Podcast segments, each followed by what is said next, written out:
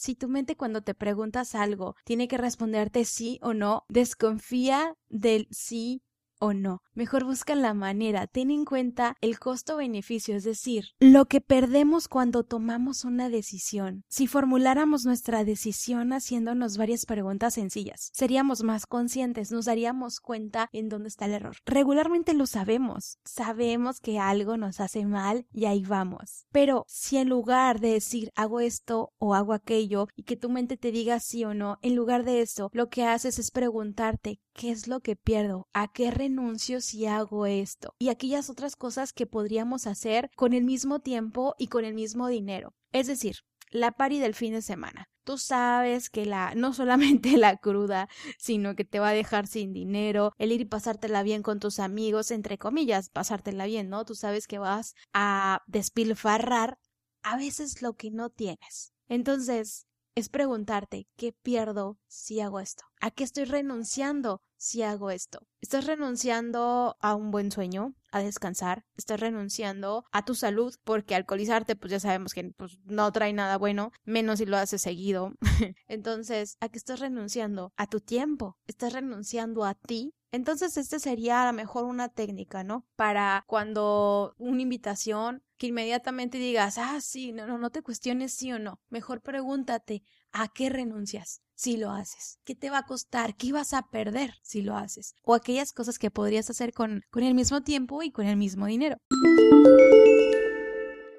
Las decisiones más sabias suelen combinar la mentalidad preventiva, todo aquello que va orientado a evitar resultados negativos, es decir, tú ya sabes de los desvelos, el despilfarro, tu salud mental, todo lo que se encamina a lo más positivo, a lo más saludable, en vez de preguntarte cómo voy a mantener una situación tal o cual o cómo sobrevivir, simplemente pregúntate cómo tomaría esta decisión si me concentrara en abrirme más oportunidades en lugar de estropear Mira lo lejos. No te enfoques en el fin de semana. No te enfoques en la noche, en ese día o en esa persona. Empieza de poquito a poco. Emplea como un escalonamiento que, que sea ordenar los casos por orden, de cercanía a lo tuyo, pero con la mira hacia un futuro, hacia algo más alto. De este modo te vas a ir alejando cada vez más, el riesgo va a aumentar, pero también la innovación, es decir, las cosas van a cambiar para bien. Siempre si te enfocas en hacer cosas más saludables, si te enfocas en no despilfarrar lo que no tienes, si te enfocas ordenadamente poco a poco, sin prisa, sin presión, conscientes de que vas a lograr tu objetivo. La verdad es que ya sabemos que la vida no es fácil, para nadie es fácil, pero los riesgos que tomamos o las decisiones que elegimos el día a día hacen que la vida valga la pena. Los errores, por supuesto, a veces no son del todo agradables, pero siempre los vamos a cometer. Aquí lo importante es que no sean los mismos errores, que aprendamos de lo que ya hicimos mal y sobre todo de aquello que ya sabemos que no nos hace bien, que ya sabemos que no nos va a llevar a ningún lado. Aquí la importancia es decídete hacer lo que te gusta lo que sabes que,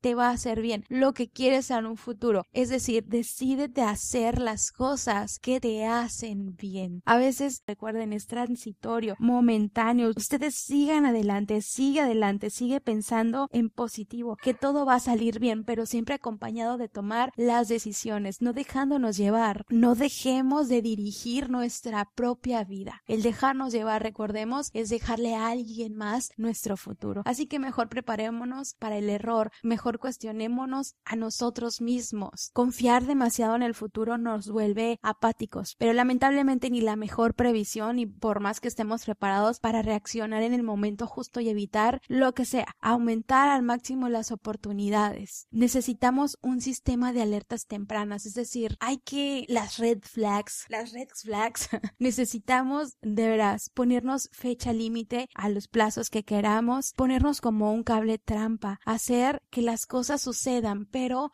irnos a lo mejor no presionando, pero sí poniéndonos pequeñas metas, no porque sepamos que vamos a acertar, sino porque es mejor intentarlo y fracasar y posponerlo y luego lamentarnos de no haberlo hecho. Ser decidido en sí es una opción. La decisión es una forma de comportarse, no es algo que se hereda, es algo que se aprende, es algo que se decide hacer. No dejemos que alguien más dirija nuestra vida. Tomemos nosotros nuestras decisiones, tomemos en cuenta lo que vamos a perder cuando hagamos o no hagamos algo y evitemos las respuestas en nuestra mente de lo hago sí o no, sí o no. Siempre preguntémonos qué es lo que pierdo, qué es lo que me va a costar, qué estoy arriesgando si hago esto. Eso va a evitar que en un futuro cometamos esos errores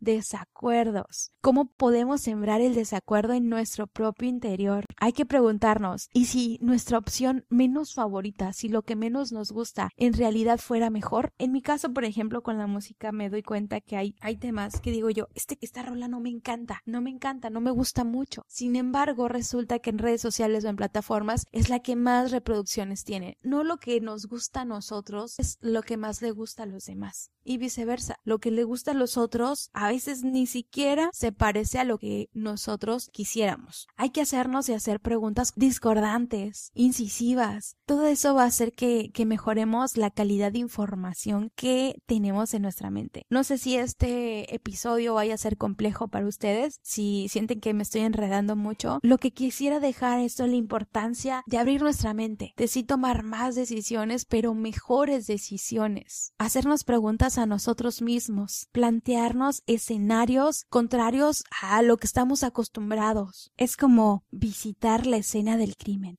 que veas la situación desde otra perspectiva, no desde tus instintos, no desde lo que crees que crean los demás, sino los hechos, basándote en esa escena del crimen. Si tú te asomas a ese fin de semana lleno de excesos y tú lo ves como una escena del crimen en donde se desarrolla toda la acción, entonces ahí sí estaríamos planteando nuestros mismos dilemas. Lo más característico de esa situación toma distancia antes de decidir. No estar tú como el sospechoso, sino viéndolo con cierta distancia antes de decidir algo. Te conviene más que de otro modo estar ahí y dejarte llevar por la situación, por las circunstancias. Recuerdan eso que les decía de no caer en la emoción a corto plazo, no sucumbir a eso. Es el peor enemigo y es el peor consejero del mundo. No dejarnos llevar. Porque, ¿qué significa el dejarnos llevar y no tomar decisiones, no elegir. Dejamos de dirigir nuestra vida. Así de sencillo. No estamos decidiendo. Decidiendo no es sí o no. Decidir es tomar en cuenta toda la circunstancia, verlo como si fuera una escena del crimen, cuestionarnos qué voy a perder, qué estoy arriesgando, qué estoy perdiendo al hacer esto, qué me está costando.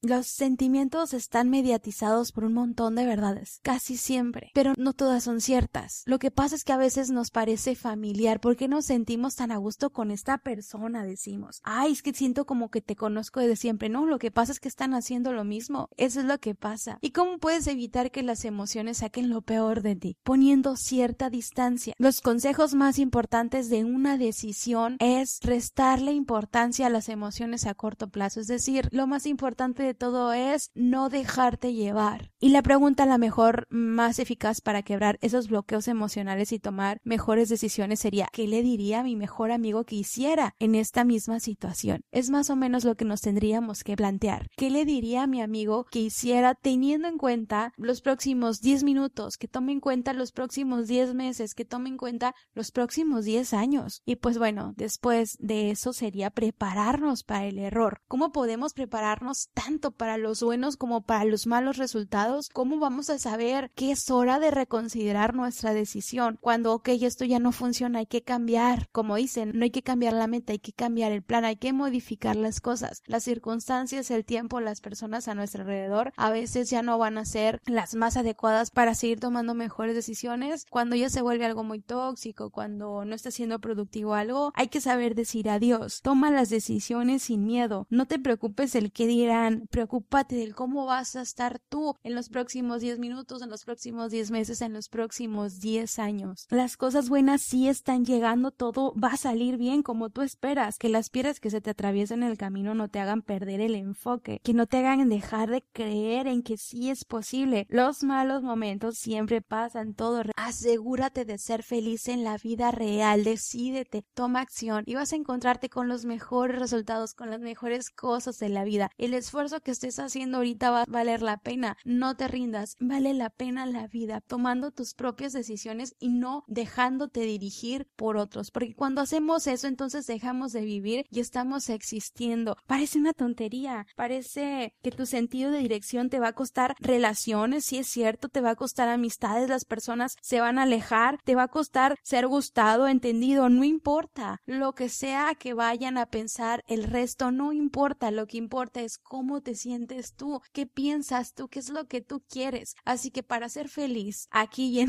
otra vida, tienes que dirigir tu propia existencia. No te dejes manipular por los demás, no te dejes de llevar. Si ya sabes que el fin de semana te va a llevar la que te trajo, entonces, ¿para qué lo haces? No quieres vivir entonces, quieres anestesiarte. Bueno, vivir significa tomar decisiones. Elige. Aprendamos a ser adultos responsables y no se trata de que este sea un sermón ni nada, simplemente este episodio es para aquellas personas que quieren decidirse a tener una mejor vida, a sentirse mejor. Se los dice a alguien que sufrió depresión, que sufrió insomnio, que la ansiedad la volvía loca, que cometió más errores que nadie y, y no me enseñaron nada los errores. Aprendí hoy a evitarlos porque ya sé lo que es perder. Entonces no hay necesidad de que todos la anden regando todo el tiempo. Tener más de 30 años y hacer las mismas cosas que hacen adolescentes, pues no, güey. Yo creo que si tenemos el poder de decisión en nuestras manos, hay que usarlo.